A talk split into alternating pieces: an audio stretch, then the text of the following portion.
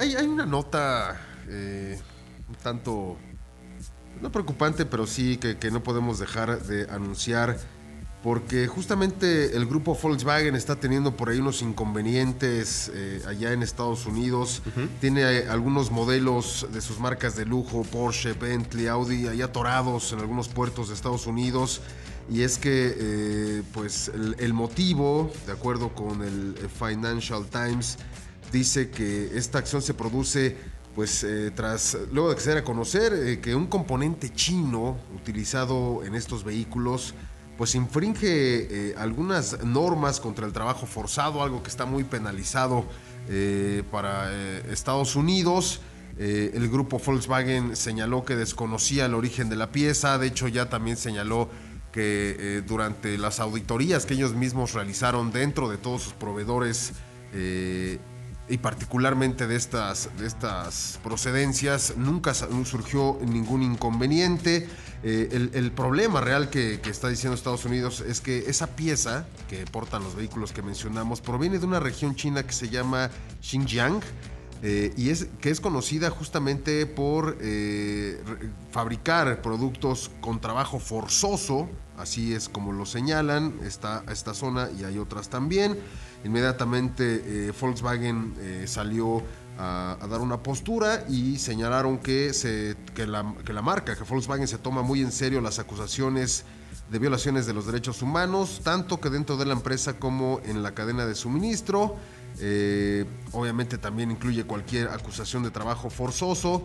Cuando recibí- recibimos información sobre riesgos o posibles violaciones de los derechos humanos, nos esforzamos por remediarlos lo más rápido posible. De hecho, eh, Volkswagen le está pidiendo a, a SAIC, uno de sus proveedores, que le fabricó este pequeño componente electrónico que pertenece a un módulo más grande, eh, pues que, que- que también está forzando, está pidiendo una explicación, ¿no? Están auditando para realmente encontrar esa, solucionar esa dificultad.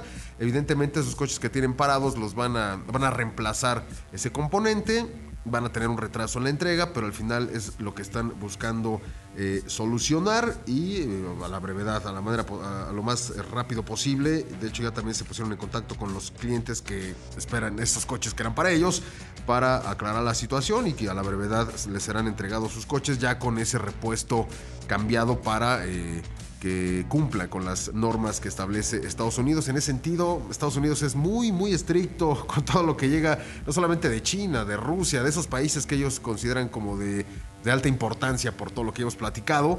eh, pues tienen restricciones y, al final pues se están haciendo cumplir con, eh, con la norma y esperamos que en breve se solucione este asunto. A ver, Pablo, te fuiste muy por la rama. Te, te dejé que acabaras porque eres, eres muy conveniente, muy adecuado, muy respetuoso de los términos.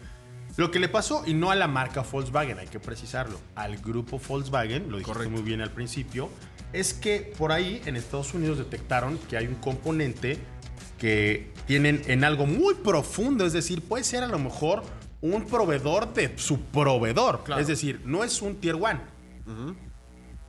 Y este, este componente se está fabricando en una región china, en Yanqiang. Xinjiang. Es que mi chino es malísimo, Pablo. No, no es mucho mejor. Eh, Xinjiang, en donde se considera en Estados Unidos que este componente se fabrica con un trabajo. Para los estadounidenses, el trabajo forzoso puede ser de muchas formas algo distinto a lo que consideramos en otros países del mundo. Para China, a lo mejor es, no, pues nada más los pongo a trabajar 14 horas y eso es normal acá en China. No sabemos realmente cuál sea el reclamo para el grupo. Sin embargo, lo que sí me parece muy conveniente es la postura con la que sale Grupo Volkswagen en un comunicado a explicar esto. Ellos dicen, y te lo, te lo, te lo retomo, Pablo, tan pronto como recibimos información de acusaciones sobre uno de nuestros subproveedores, hemos estado investigando el asunto. Es decir, no lo van a dejar pasar. Y menos por la relevancia del mercado estadounidense para estas marcas. Claro. Entonces, es algo que me parece que el propio, el propio grupo está utilizando para que la gente vea qué tan cuidadosos son en su cadena de suministro, qué Claro. tan relevantes son a la hora de sus contrataciones y qué tan quisquillosos pueden llegar a ser porque a ellos les pueden reclamar muchas cosas, pero que no eligen estas cosas y no consideran estos asuntos, pues qué bueno que salgan al, al quite y digan, bueno, aquí estoy, lo estoy revisando, no lo estoy dejando pasar y seguramente pronto sabremos cómo es que han resuelto esta situación.